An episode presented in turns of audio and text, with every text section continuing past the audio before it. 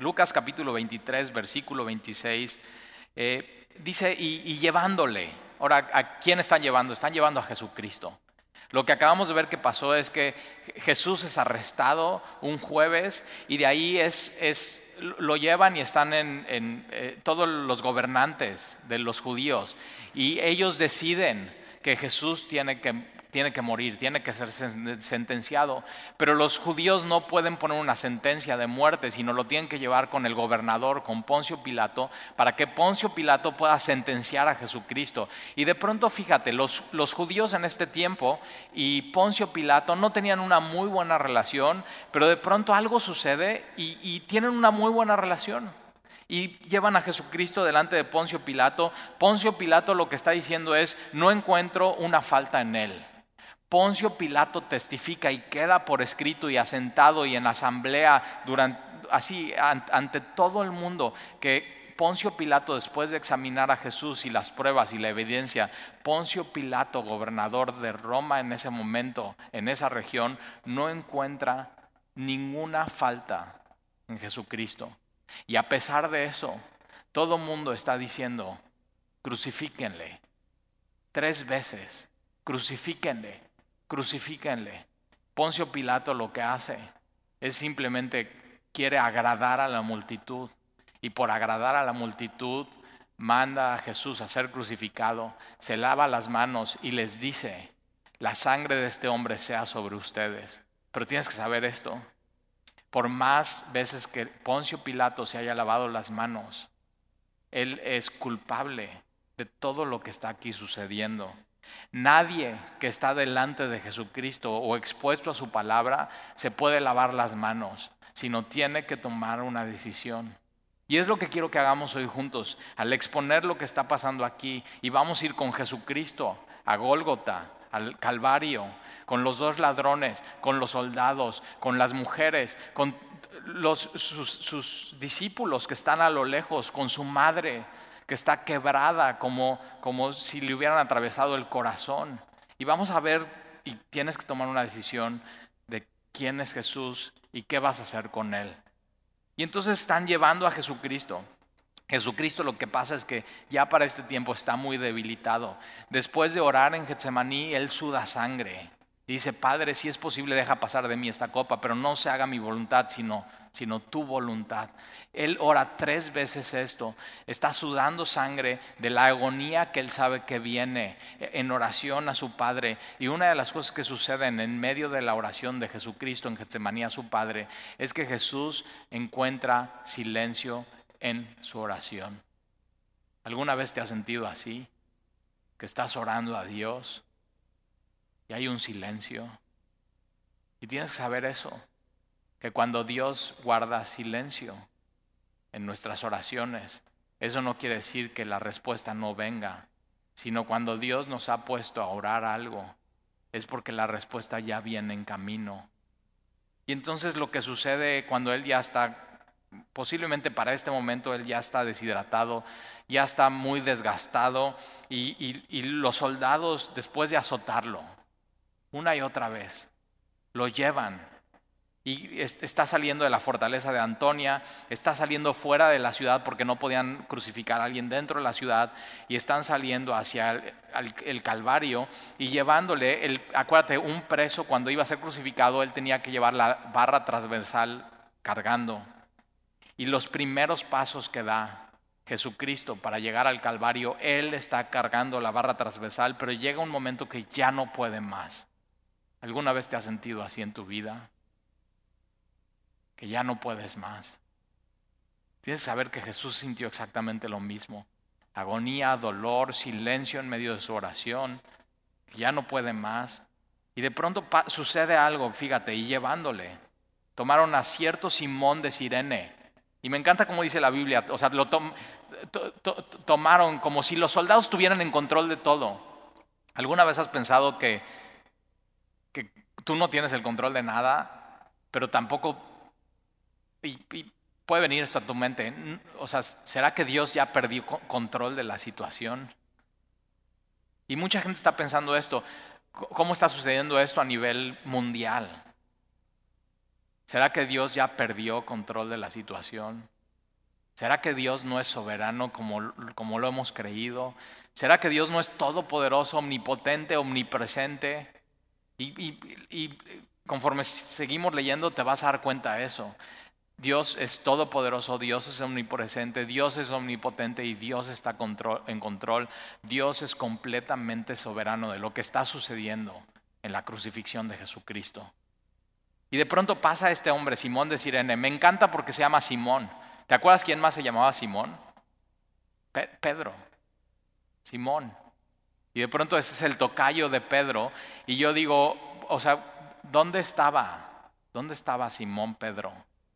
El mejor amigo de Jesús, el que dijo que nunca le iba a negar, el que dijo, Señor, a, donde tú vayas yo voy a ir, yo nunca te voy a negar. Él estaba dispuesto, Pedro, con palabras, a morir por Jesucristo. Y de pronto no, no, es, no está ahí. En el momento de mayor debilidad de Jesús salir hacia el Calvario, Simón Pedro no está ahí. Y hay un, un, un su tocayo, un Simón de Sirene. Él ni siquiera era de Jerusalén, pero ciertamente era, era, judío, muchos de los judíos se llamaban Simón, de hecho yo tengo amigos judíos que se llaman Simón.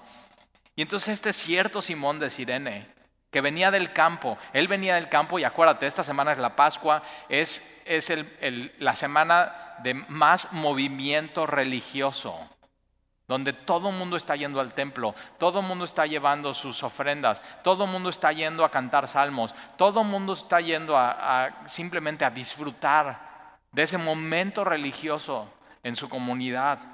Y lo que sucede es que de pronto él está yendo a hacer su acto religioso y se encuentra con una sorpresa, se encuentra con un imprevisto ¿Alguna vez te has sentido así y sobre todo en las últimas semanas? Que de pronto tenías todo tu plan. O sea, ¿cuál era tu plan de Semana Santa? Posiblemente tu plan de Semana Santa, como cada Semana Santa, y, ya sabes, todos los que vivimos en Veracruz y en la playa, es no salimos a ningún lado, sino recibimos a nuestros invitados de todos lados. Y era posiblemente recibir a gente de fuera, ir a la playa. ¿Cuál era tu plan? Pero de pronto sorpresa. Sorpresa. No puedes llevar a cabo tu plan como Simón de Sirene. Hay una contingencia. Te toca porque te toca y es a fuerza. No puedes hacer absolutamente nada. Si él no hace esto, los soldados romanos lo azotan y lo pueden arrestar. Él, él sabe que tiene que hacer esto. Pero de pronto todos sus planes, todo lo que, o sea, lo que tenía que hacer ese día, se ve interrumpido. ¿Y sabes qué? Qué bueno que se interrumpió. Porque de pronto Simón de Sirene, fíjate lo que hace, le pusieron encima la cruz. Sí, la misma madera transversal que venía cargando Jesús, de pronto Jesús ya no puede más y los soldados tienen que quitársela y, y, se la ponen de pronto a Simón de Sirene, ten. Y de pronto tiene, tiene un encuentro y tiene algo en común con Jesucristo. Él iba a hacer sus actos religiosos, y de pronto se encuentra, no con un acto religioso, sino se encuentra con una persona, se encuentra con Jesucristo mismo, se encuentra con el rostro de Dios en la cara de Jesucristo, cara a cara, sorpresa, inevitable. Dios frustra su plan para que pueda ver, para que pueda oír, pero ¿sabes qué? Para que pueda vivir lo que va a vivir Simón de Sirene ese día. Lo que tú y yo estamos leyendo, lo que tú y yo estamos viendo, lo que tú y yo vamos a poder ver a través de las escrituras con fe. Y lo que Jesús hace es que a este hombre le muestra salvación. Historia de la iglesia dice que este Simón de Sirene se convierte al cristianismo y después sus hijos. La salvación ha llegado a la casa de este hombre. Él iba por su religiosidad y de pronto todo eso destruido. Y, y ponte a pensar. Yo he estado pensando mucho esta semana. ¿Qué onda con la gente que nada más iba los domingos hacer un acto religioso y no tenía un encuentro con Jesucristo. De pronto todo se vino abajo, como con Simón de Sirene.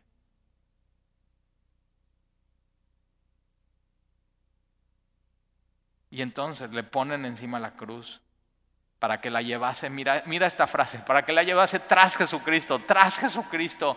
El propósito de Dios de mandar a Jesús a este mundo es para, para que vayas tras Jesucristo, para que le sigas a Jesucristo. Y sabes que Dios tiene sus métodos y muchas veces sus métodos son ortodoxos, son raros, son, no los podemos comprender, sus, sus caminos son más altos, sus pensamientos, su sabiduría y de pronto vemos que este hombre que tenía su plan y su plan, él no, él no sabía ni quién era Jesucristo. Y de pronto, sorpresa, ya no puedes seguir tu plan, ahora vas a seguir a un hombre. Y lo que Simón de Sirene está viendo, fíjate, él no va adelante de Jesús, él va atrás de Jesús. Y lo que Simón de Sirene está viendo es, es la espalda de Jesús llena de llagas, Jesús latigazo tras latigazo, flagelación tras flagelación, y de pronto todo está su espalda completamente sangrada, sus muslos sus pantorrillas, él está completamente ensangrentado, gotas de sangre están cayendo de su cuerpo por toda la vía de la, vía crucis que lleva hacia Gólgota. Una de las cosas que hacían los romanos era pasar a quien iba a ser crucificado por el camino más largo y más difícil y más pesado y donde más gente estuviera y más gente viera. Ellos querían hacer un punto, no te metas con Roma. Y de pronto Jesús está en medio de eso y Simón de Sirene que lo está siguiendo, de pronto está viendo huellas de un hombre de sangre y está poniendo sus sandalias en, en ese mismo lugar. Dios tiene sus métodos. Él, este es nuestro Salvador un siervo que vino a sufrir, que entregó su vida por nosotros, porque de tal manera amó Dios al mundo que envió a su Hijo Jesucristo unigénito para que todo aquel que en él cree, incluyendo un hombre religioso que no estaba buscando a Jesús, para que todo aquel que en él cree no se pierda. Simón de Sirene estaba completamente perdido como toda la nación, como todo el mundo entero, y de pronto tiene un encuentro a la, fuerza con Jesucristo. Ahora, tú puedes estar siendo forzado a muchas cosas en medio de esto que está sucediendo, pero tienes que saber esto, creer en Jesucristo no es a la fuerza, es de manera voluntaria.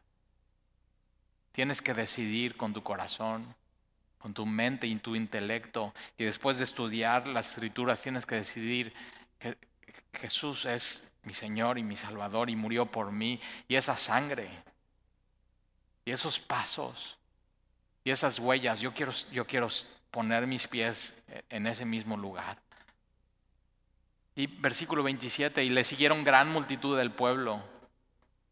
Ahora, tienes que saber, esta, esta, multitud que estaba siguiendo a Jesús, no estaba siguiendo a Jesús como el Mesías, estaba siguiendo a Jesús simplemente porque querían ver el espectáculo.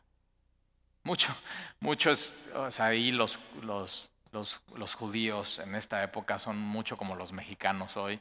Nunca te ha pasado que hay mucho, muchísimo tráfico y dices, oye, ¿por qué será que hay mucho tráfico? Y vas en tu coche y lo que pasa es que acaban de atropellar una persona y el tráfico no es por el atropellado, el tráfico es por los que de pronto somos bien metiches y nada más estamos viendo argüenderos y estamos viendo a quién atropellaron y así estás. Y, haces, y fíjate, ellos también. Y de pronto podemos decir, mira, estos son como, como nosotros y Dios conoce nuestro corazón. Y de pronto ya estás aterrado con todo lo que está pasando en las noticias. Pero bien que te encanta estar viendo las noticias. Y ahí, está, noticias así de que ve el hospital y ve lo que está pasando acá, y ahí estás y te estás metiendo, y un link te llega a otra cosa, un link te llega a otra cosa, y después de 10 minutos que querías estar en internet, ya pasaste una hora y terminas aterrado. Y ves a esta multitud aquí, queriendo ver el, show, el, el espectáculo. Y entonces venían también al lado de esta multitud y, mujeres, mujeres. Eh, leí un comentario que dice que Lucas es, un evangelio lleno de mujeres. Y sí, están, o sea, lleno de mujeres. Y una de las cosas que pasan en el evangelio de Lucas y en los otros evangelios es que ponen a la, mujer eh, así como en, alto. Pero tienes que saber es que no la ponen en alto como las feministas que quieren poner a la mujer en un lugar donde no está. Pero lo que pasa es que en esos tiempos la mujer había sido degradada. Y lo que hacen los evangelios es que ponen a la mujer en alto para que estén a la par con el hombre. Porque la Biblia enseña que el hombre y la mujer, los dos fueron creados, son creación de Dios, a imagen y semejanza de Dios, y que ambos, no hay diferencia para Dios, ambos son iguales. Dios los ama de la misma manera. Y este Jesús, este Salvador que estamos leyendo en las Escrituras, murió al igual por mujeres y hombres y pagó el mismo precio por un hombre por una mujer. Y, o sea, Dios ama. Y entonces eh, estas mujeres, y estas mujeres mira lo que estaban haciendo, llorando. Y hacían lamentaciones por él. Están, están viendo lo que está sucediendo y no te ha dado ganas de llorar estas últimas semanas y de lamentarte de todo lo que está sucediendo. Ayer estábamos platicando mi esposa y yo con uno de mis hijos, diciendo, o sea, viendo las estadísticas y pensando cómo el, virus está, o sea, está, o sea, va con todo, no, no lo pueden parar. Ni la nación más potente, con más dinero, con más camas de hospital y con más respiradores ha podido parar el virus. No han podido. Y estábamos pensando, y, salió esta frase de Sandy, ¿te, das cuenta que vamos a perder gente?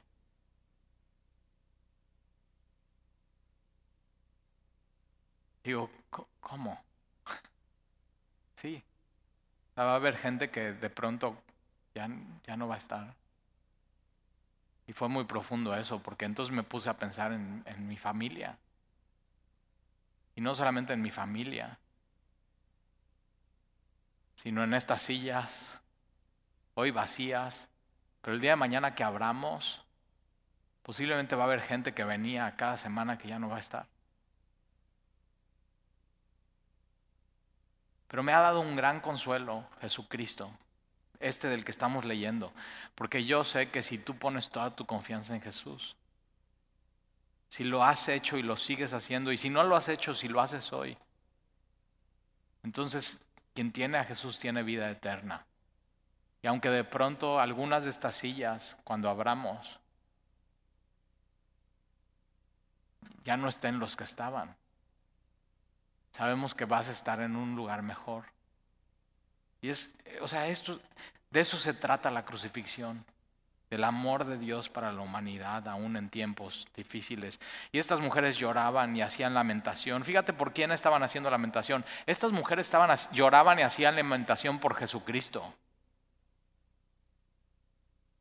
Versículo 28, pero Jesús, y versículo 28 es el último sermón de Jesucristo en la Biblia antes de ir a la cruz. En la cruz Jesús no da sermones, Jesús da frases. Y más son oraciones. Vamos a ver dos de las oraciones o de las frases que Jesús da eh, aquí más adelante en Lucas capítulo 23. Pero, pero este sermón de pronto que vamos a leer aquí no es, no es tan conocido, no es tan popular, porque Jesús dice algo, pero una de las cosas que hace Jesús es acomoda algo que está desacomodado. Y no sé si te ha pasado, y dos cosas suceden en Semana Santa. Una de las cosas es que la gente está más abierta a oír de Jesús y es donde más películas de Jesús se ven. Eh, no sé si viste ya La Pasión de Cristo, de Mel Gibson, una película muy famosa. Y una de las cosas que pasan ahí, si te acuerdas que la viste, si no la has visto, eh, no sé si te la puedo recomendar. Te voy a decir por qué. Porque yo me acuerdo que fui al cine y una de las cosas que me pasó es es una película sumamente violenta, sumamente cruda, o sea, muestra unas escenas de la crucifixión que, que tienes que saber, lo, lo, real fue más duro y más crudo. Pero muestra cómo es. Y una de las cosas que te suceden cuando estás viendo la película y estás viendo que Jesús le clavan las, las muñecas a la cruz y, y, azote tras azote y sin misericordia los soldados, una de las cosas que pasan es que lloras.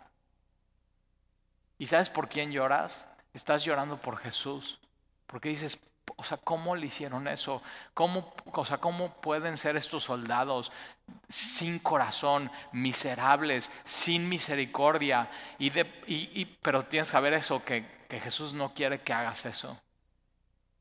Porque estas mujeres están orando por eso. Ay, pobre, pobrecito Jesús. Mira cómo le están dando con todo.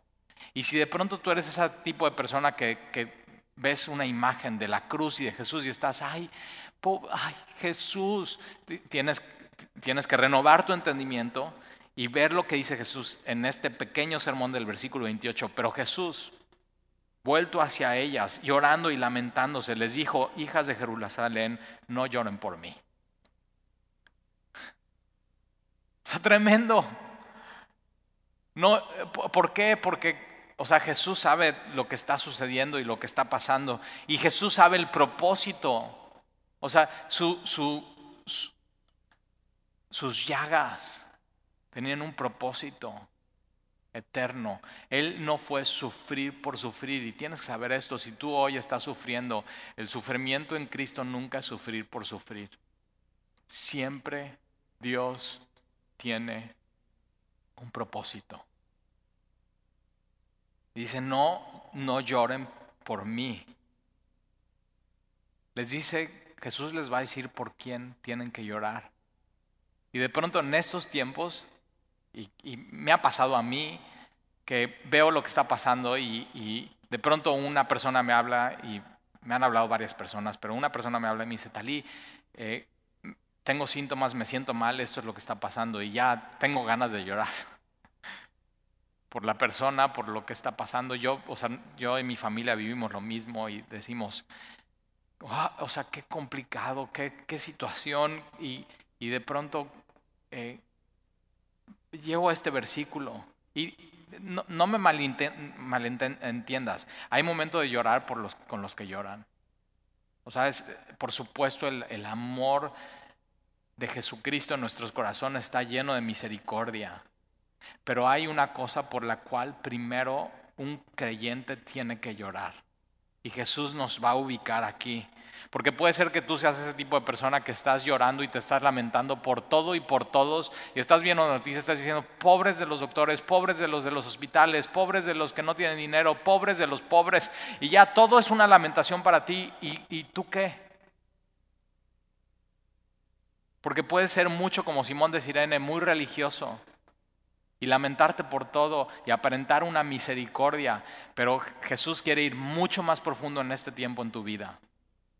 Y Jesús le dice a estas mujeres, no llores por mí, sino llorad por vosotras mismas.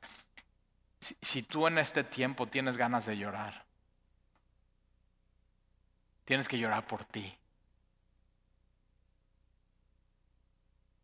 Estas mujeres no son las seguidoras de Jesucristo las vamos a ver más adelante. Estas mujeres, aunque aparentaban misericordia y piedad, están lamentándose y están llorando, todo de una manera externa, ellas habían rechazado a Jesús como Mesías. Lo habían ignorado, no habían obedecido lo que él estaba diciendo. Y puede ser tu caso hoy.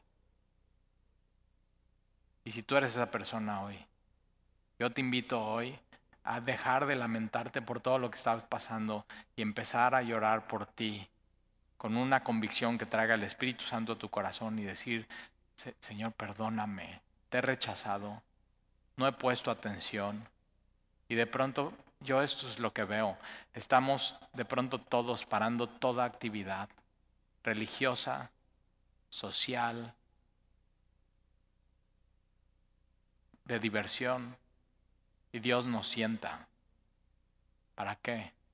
Para que nos demos cuenta en qué puntos en nuestra vida le hemos rechazado, no le hemos obedecido, no le hemos amado, no le hemos tomado en cuenta. Y estas mujeres es, es lo que hicieron. Y Jesús le dice, llora por ti, llora por ti. Y no solamente por ti, dice, y llora por ti por tus hijos. Tremendo. Si tú hasta hoy has rechazado a Jesucristo, seguramente tus hijos también le van a rechazar. Porque están viéndote, están viendo todo lo que has hecho. Ellos son los que más te conocen. Y de pronto, o posiblemente tú tengas un hijo que ha rechazado a Jesucristo. ¿Sabes qué? Es tiempo de llorar por él. Porque el, peor enemigo de tu hijo no es el coronavirus. El peor enemigo de tu hijo es tu hijo mismo que ha rechazado al Salvador de este mundo.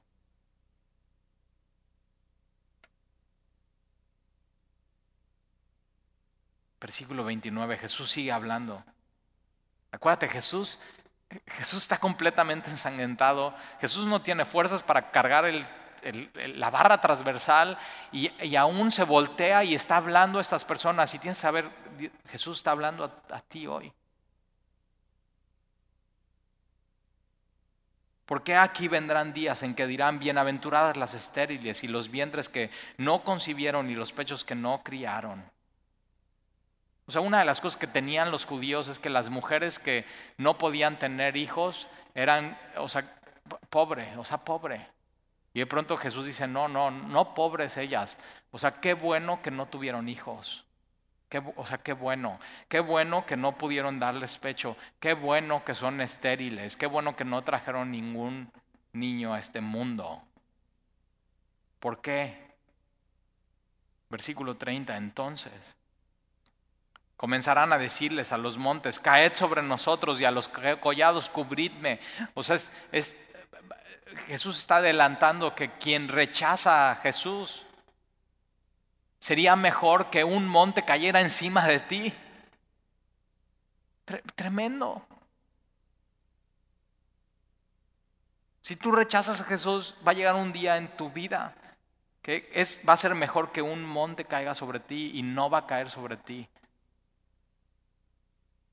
Porque Romanos dice que la ira de Dios está sobre los hijos de desobediencia y la ira de Dios pesa mucho más que un monte, mucho más que un collado. ¿Por qué? ¿Por qué llegará eso en tu vida? ¿Y por qué no pedirle, Señor, cúbreme con tu perdón hoy?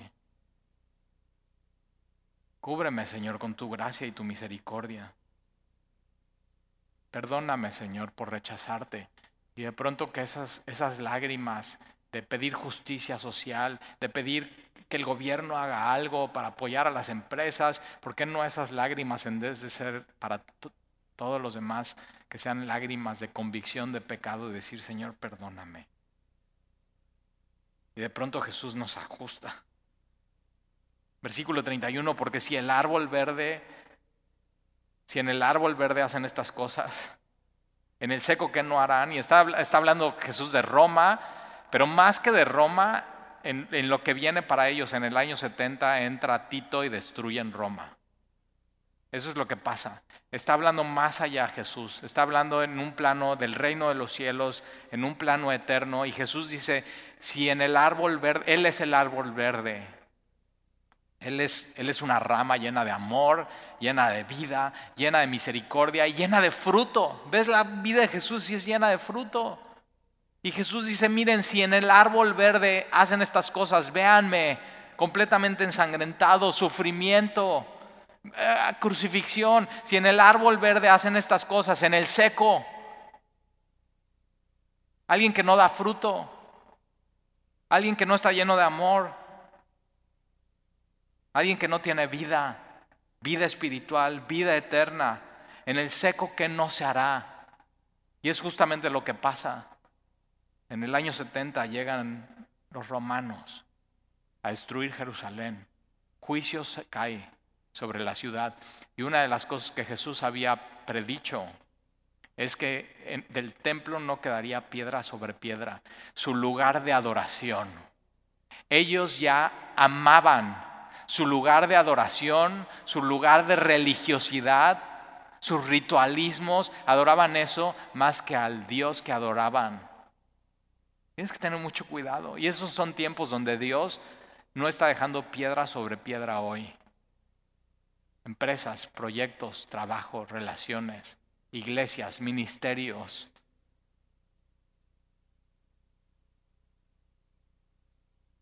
Y destruyen el templo.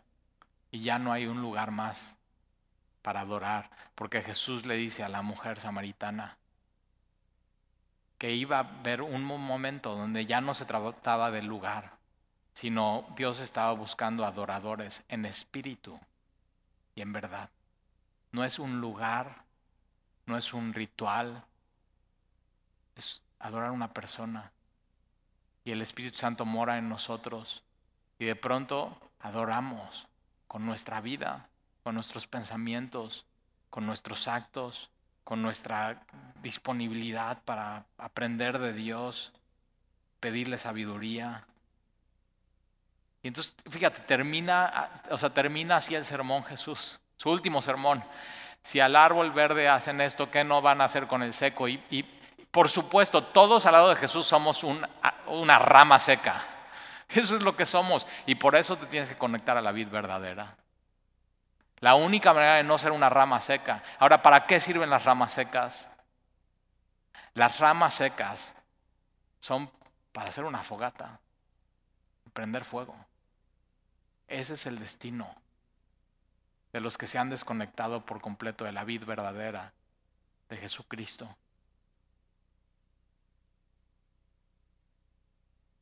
Entonces no, no temas al coronavirus. Teme a Dios en este tiempo. Ponte a cuentas con Él. Que de tus ojos caigan lágrimas de convicción de pecado y acércate a Él.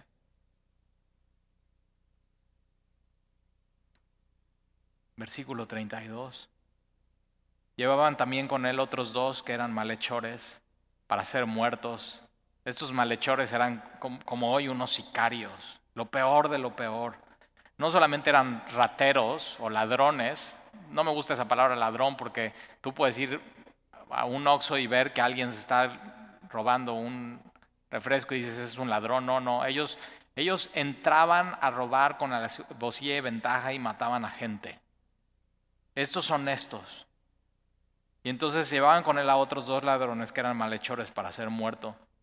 Y cuando llegaron al lugar llamado de la calavera, Gólgota, el Calvario, le crucificaron ahí. Tres, tres palabras. El doctor Lucas pone solamente tres palabras para descubrir, describir todo lo que sucedió en ese monte. Pero todo el mundo sabía qué significaba la cruz el dolor y el sufrimiento más grande. La humillación más grande. Jesús está completamente desnudo.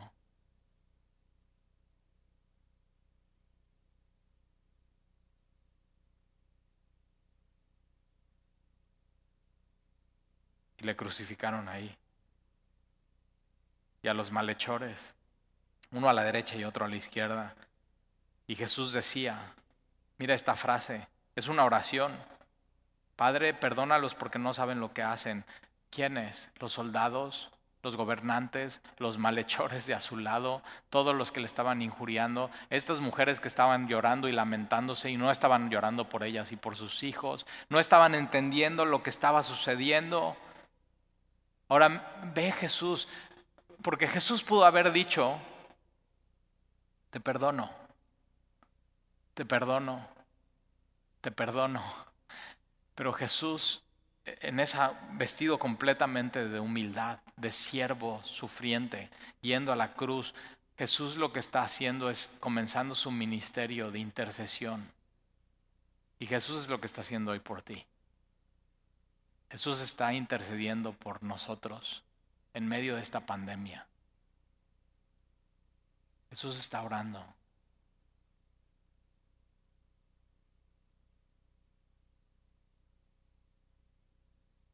Y repartieron entre sí sus vestidos, echando suertes, no, no, entendiendo nada y de pronto los soldados están ahí.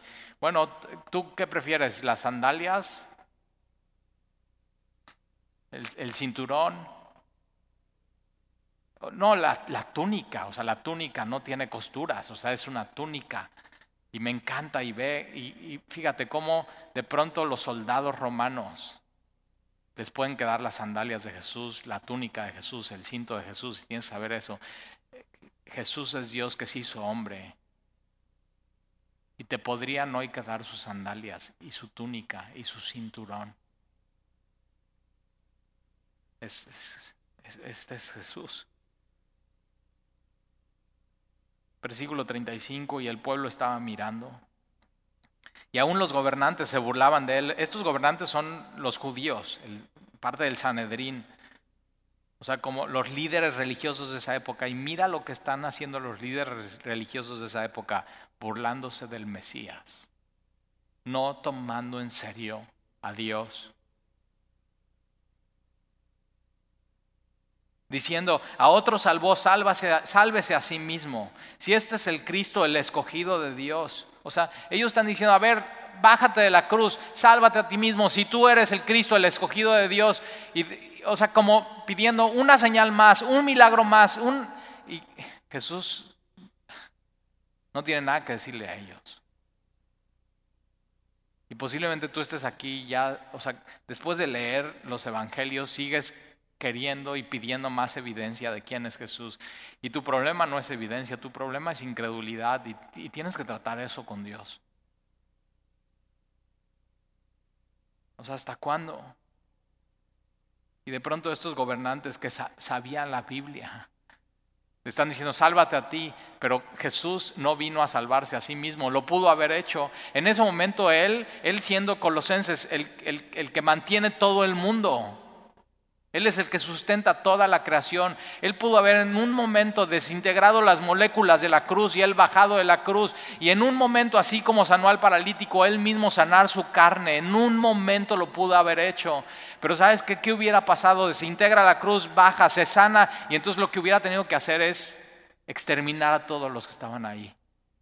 Juicio por lo que han hecho. Y Jesús decide no hacerlo y no salvarse a sí mismo para salvarnos a nosotros. Él vino a cumplir por completo su misión, la salvación de este mundo.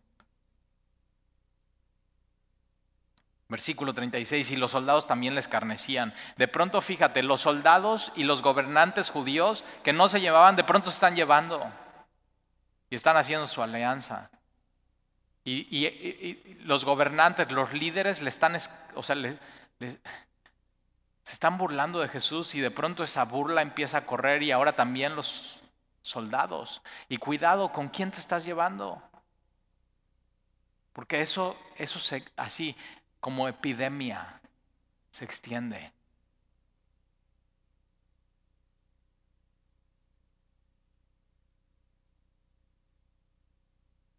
Y los soldados también les carnecían, versículo 36 y acercándose y presentándole vinagre y diciendo, si tú eres rey de los judíos, sálvate. Mira, misma, mismo, sálvate, sálvate, sálvate. Y sí, el mundo eso piensa, se trata de ti. O sea, tú ve por ti, no veas por nadie más. Y Jesús vino no a ser servido, no a ver por él, sino ver por los demás, ver por ti. Ese es, ese es por, ¿por qué creerías que Dios está en tu contra? Sálvate a ti mismo. Y habían también sobre él un título escrito con letras griegas, latinas y hebreas para que todo el mundo entendiera, este es el rey de los judíos. Que, o sea, yo pues, me he puesto a pensar, cuando los evangelios corren en el primer siglo, había perfectamente un solo, era el imperio romano, donde el imperio romano invirtió muchísimo dinero en carreteras. Y entonces, en ese tiempo no había internet, no había UPS, no había FedEx, pero entonces en estas carreteras pueden los evangelios correr rápidamente. Y hoy digo que ¿Qué oportunidad tenemos?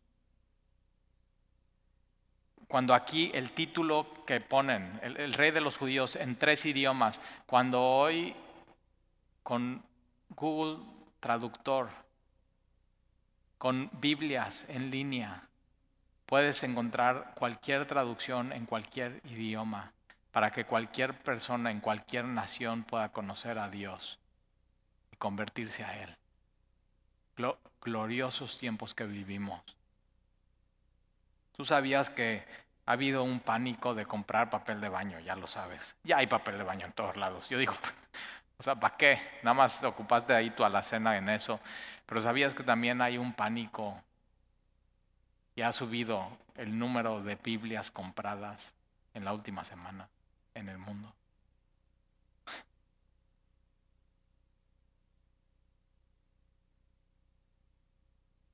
¿Dónde está tu Biblia? ¿Estás entendiendo los tiempos al filtro de la palabra? Y entonces Sálvate a ti mismo, sálvate a ti mismo. Versículo 39, y uno de los malhechores que estaban colgados le injuriaba. fíjate, soldados, gobernantes y el malhechor ya se pusieron los tres de acuerdo y los tres están haciendo lo mismo. O sea, soldados y malhechores, o sea, no tiene nada que ver, es policías con ladrones, sicarios con, con la Policía Federal o la Guardia Nacional poniéndose de acuerdo. Pero de pronto así es el mundo contra Dios. Y después cuando pasan estas cosas dices, Señor, ¿dónde, o sea, ¿dónde está Dios en medio de esto? Y yo digo, eso es ¿dónde, lo dejaste? Dios está en el mismo lado, Dios está en su trono. Él no se ha movido. Él está ahí. Él no se ha movido. Tú, o sea, ¿hasta dónde te fuiste? Y de pronto, el, fíjate, el malhechor Está diciendo, si tú eres el Cristo, lo mismo, sálvate a ti mismo. Fíjate cómo se repite, si tú eres el Cristo, si tú eres el escogido, sálvate a ti mismo, sálvate a ti mismo, sálvate a ti mismo. Pero el malhechor dice algo al final que, o sea, me encanta su puntada porque dice, si tú eres el Cristo, sálvate a ti mismo y a nosotros de paso, o sea, nosotros. O sea, como, órale, haz el milagro y de paso a nosotros porque él, sabía que él merecía estar ahí. Versículo 40, respondiendo el otro le reprendió y de pronto están los dos malhechores, los dos son compadres, son, o sea, han hecho esto juntos, pero uno de ellos cambia en medio de la tragedia y el dolor y el sufrimiento y la humillación. Mi oración es que en medio de la tragedia, el dolor, el sufrimiento y la humillación, qué humillante que por un pequeño virus microscópico que no ves, no puedas salir de tu casa. Qué humillación a la humanidad.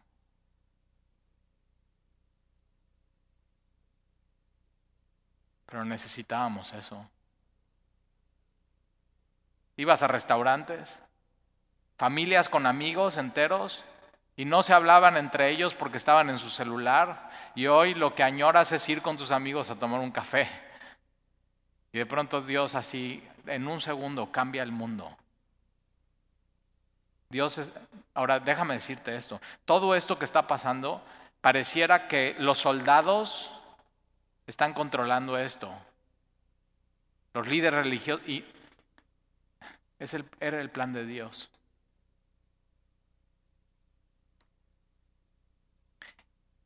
Y la Biblia enseña que Dios es soberano. Y lo que está sucediendo en el mundo, Dios permitiendo que esto suceda, Dios puede parar en el próximo segundo la pandemia del coronavirus. O sea, nada más piensa en esto. El, el coronavirus, que es un virus vivo, tú puedes poner jabón en tus manos y matarlo. ¿Tú crees que Dios no puede hacer eso? Multiplicado. Dios es soberano, pero Dios ha decidido no terminar con el coronavirus. Y la misma soberanía que Él podría parar con eso, es la misma soberanía que hoy a ti como hijo de Dios te sostiene y te ha dado vida. Misma, exactamente misma soberanía. Una de las cosas que tienes que saber es que ni los soldados, ni los gobernantes, ni los ladrones son Dios. Y el coronavirus no es Dios. Y quien tiene la última palabra en este mundo, que es su mundo, que es su creación, que es su humanidad, quien tiene la última palabra no es el coronavirus, quien tiene la última palabra es Dios. Entonces, acércate, confía en Él. ¿Por, qué tanto rollo con el coronavirus? Déjame te explico por qué. Porque alguien, alguien que tiene una enfermedad, vamos a decir diabetes, y de pronto alguien que tiene diabetes te dice, ¿sabes qué? Me pasó esto con el azúcar y fui a dar al hospital y tú dices, bueno, pues es normal, es una persona que ya lo tiene. El, problema con, con el coronavirus es que así como Simón de Sirene te agarra de sorpresa. Es algo que no esperabas, es algo que llega de sopetón, es algo que, o sea, que ni sabes de dónde vino y por eso da tanto temor y tanto miedo. Es porque no lo puedes controlar. Pero pregunta, en tu vida pasada, en tu caminar con Jesús, ¿cuándo tuviste algo en control? Poner nuestra vida en manos de Jesús y seguir a Jesús se trata de eso, es, Señor, no nada está bajo mi control, todo está en tu control, todo está en tus manos, Señor.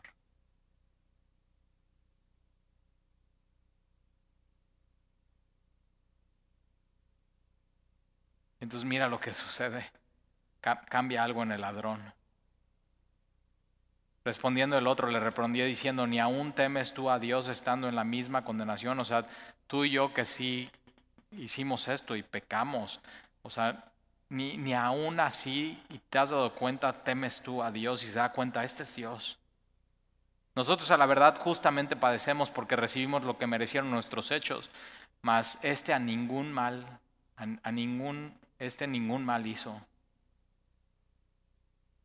Versículo 42, y dijo a Jesús, acuérdate de mí cuando vengas en tu reino. Y entonces Jesús le dijo, este versículo, durante las últimas semanas en el mundo, todo el mundo se está haciendo esta pregunta, ¿qué hay después de la vida? ¿Qué hay después de esto? Si me infecto de coronavirus, ¿qué pasa conmigo?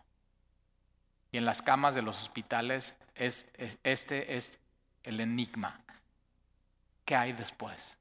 ¿Qué hay después? Y Jesús responde, sí hay algo después en este versículo, sí hay algo después. Y se lo afirma y se lo sostiene. Y le dice Jesús a este ladrón cuando su respuesta, es desierto. Te di Jesús cuando predicaba decía, desierto, desierto, desierto te digo, esto es verdad. ¿Por qué? Porque el mundo estaba, estaba lleno de fake news, estaba lleno de mentiras, estaba lleno de, falsas religiones, falsas expectativas. Y Jesús le dice a este ladrón, esto es verdadero y en esto no te voy a fallar y en esto es cierto y esto puede estar seguro aún estando en la cruz a horas de morir. Y Jesús responde, si hay algo más. Y nos da esperanza. Porque aún en los momentos más dolorosos y de mayor sufrimiento, aún cuando somos como este, todos somos pecadores, todos somos como ramas secas delante de Jesús, aún en esos tiempos. Sabes que lo que mereces es la muerte y por eso lloras. Pero de pronto Jesús extiende misericordia y le dice, de cierto te digo que hoy estarás conmigo en el paraíso. Esto cambia todo en medio de una tragedia de la que estamos viviendo. Entonces la respuesta a Sandy que dice, Nef, vamos a perder a gente. La respuesta a Sandy es la respuesta de Jesús. Sí, pero esa gente si pone su confianza en Jesús, Jesús les dice, de cierto te digo que hoy estarás conmigo. Y eso es el paraíso, estar con Jesús por una eternidad, viendo su rostro, viendo su gloria.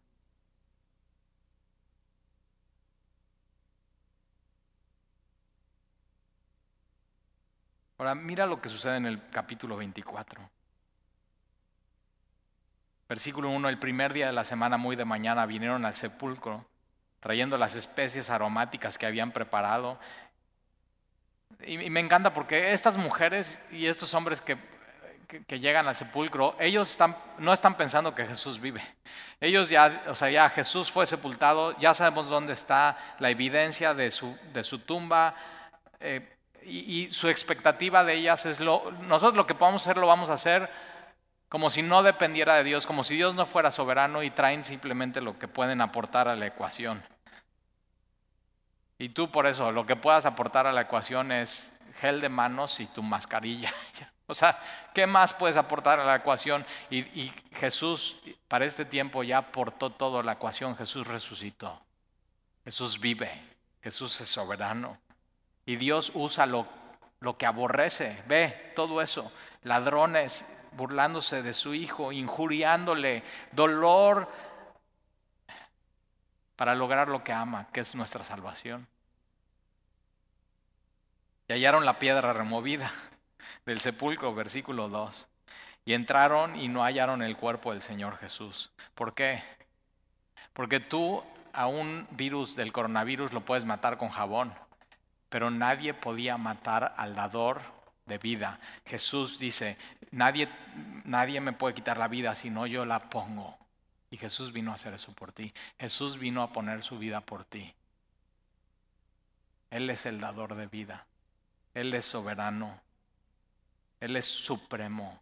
Él está sobre todas las cosas.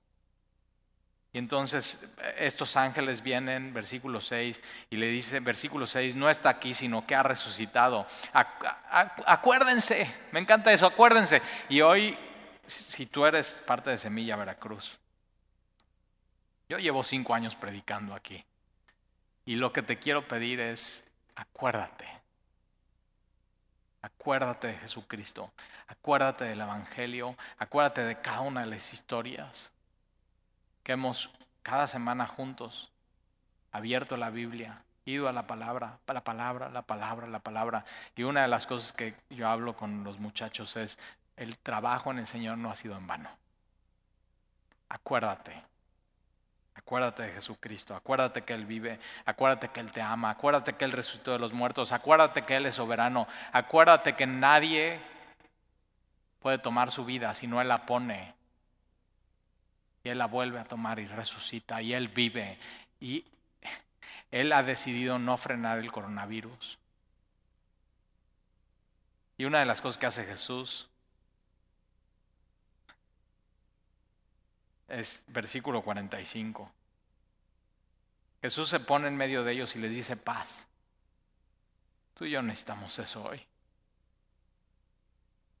Y entonces Jesús lo que hace Versículo 45, entonces les abrió el entendimiento. Tú y yo necesitamos esto hoy. Tú y yo no necesitamos entender más cómo el virus muta, cómo el, virus infecta, cómo el... No necesitas saber más de los síntomas. Ya sabes lo que... Hoy, hasta hoy ya sabes lo que tienes que saber. Pero tú necesitas que Jesús te abra el entendimiento para que puedas comprender las escrituras en medio de lo que está sucediendo. Y hoy le puedes pedir, Señor, abre mi entendimiento. Le voy a pedir a Dani y a Dani que pasen. Pero déjame te cuento una historia para terminar esta predicación. siempre mi familia y yo hemos sido eh, una familia que amamos la palabra y que amamos regalar Biblias. O sea, para nosotros es el regalo más importante. Y eh, antes de venir aquí a Veracruz, mis hijos iban en una escuela en Cuernavaca. Y nos acordamos que en, un diciembre eh, pues ya era el último diciembre que íbamos a estar en esa escuela. Y oramos y o sea, decimos, ¿qué les vamos a regalar a los profesores y a las maestras? Y hasta a la directora le dimos este regalo. Y una de las cosas que, nos sucedió es que decidimos esa Navidad regalar una Biblia eh, a, los profesores con una pequeña carta y un disco de música. Y eso es lo que, lo que decidimos dar. Una Biblia, algo súper sencillo. Una Biblia, una carta y un disco. Y oramos. Y entonces los niños, cada uno iba repartiendo a cada uno de sus maestros. Y Alexia tenía una maestra que se llamaba Erika, era de Estados Unidos, y oramos por ella. Y ella recibió hace siete años una, una Biblia de Alexia. Nos venimos a vivir aquí. En ese tiempo hemos regalado muchas Biblias. No sabemos cuántas. Es nuestra pasión que más gente conozca de la palabra y de Jesús. Y justo esta semana Alexia, mi hija, recibió un correo electrónico de la maestra de Erika. Y le dijo, Alexia, quiero que sepas, no sé si sigue siendo este tu correo electrónico, ha pasado mucho tiempo, pero quiero que sepas que el regalo que me diste hace mucho, mucho tiempo, esta semana encendió algo en mí y empecé a leer la Biblia y ya soy cristiana. Alexia corrió a mi oficina, me enseñó el correo electrónico y, o sea,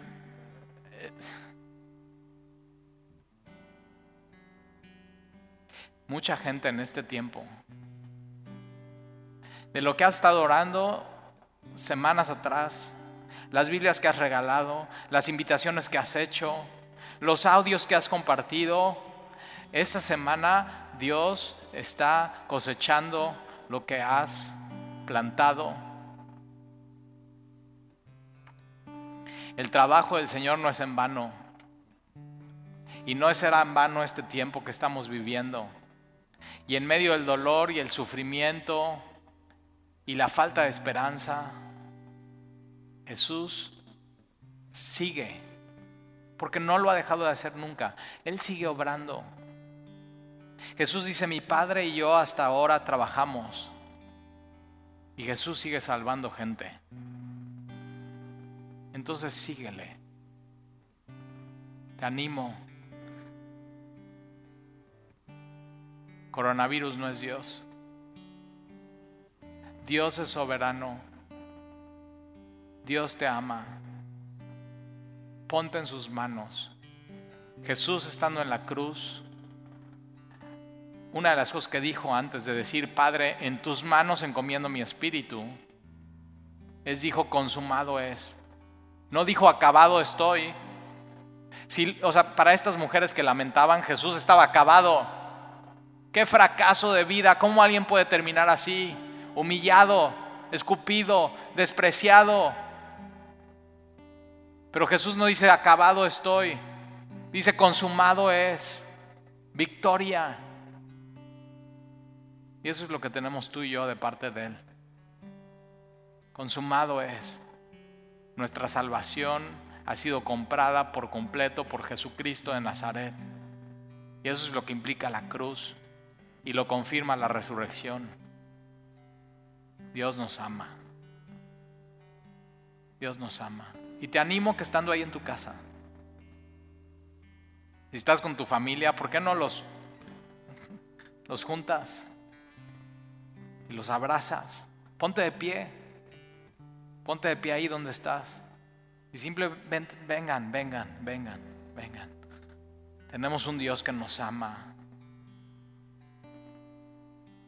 Es tiempo de llorar porque nos hemos alejado de Dios. Es tiempo de que Dios destruya nuestros ídolos, que no quede piedra sobre piedra para que después, cuando termine esto, salgamos una iglesia purificada, más blanca, sin mancha y sin arruga.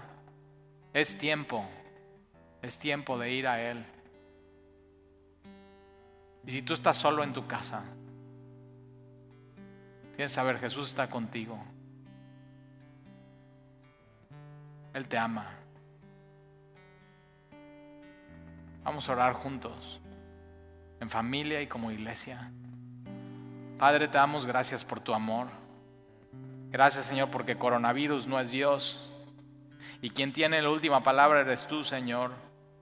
Porque coronavirus muere con jabón y Jesús no muere porque Él es el dador de vida.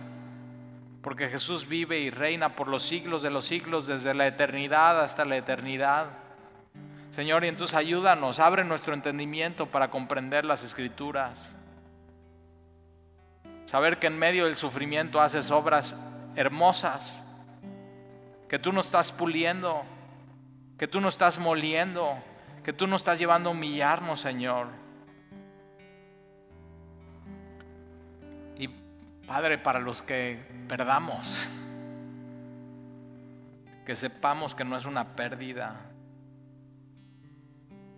sino que tú lo estás llamando a estar contigo en el paraíso.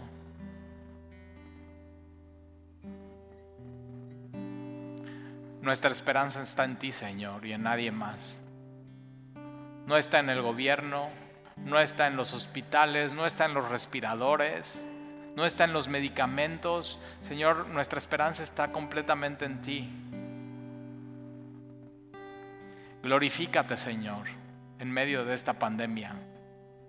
Llénanos, Señor, de tu espíritu. Llénanos el día de hoy de tu amor, Señor. Gracias Señor por lo que estás haciendo en nuestro país, en nuestras ciudades, en nuestras familias. Te amamos Señor y te bendecimos.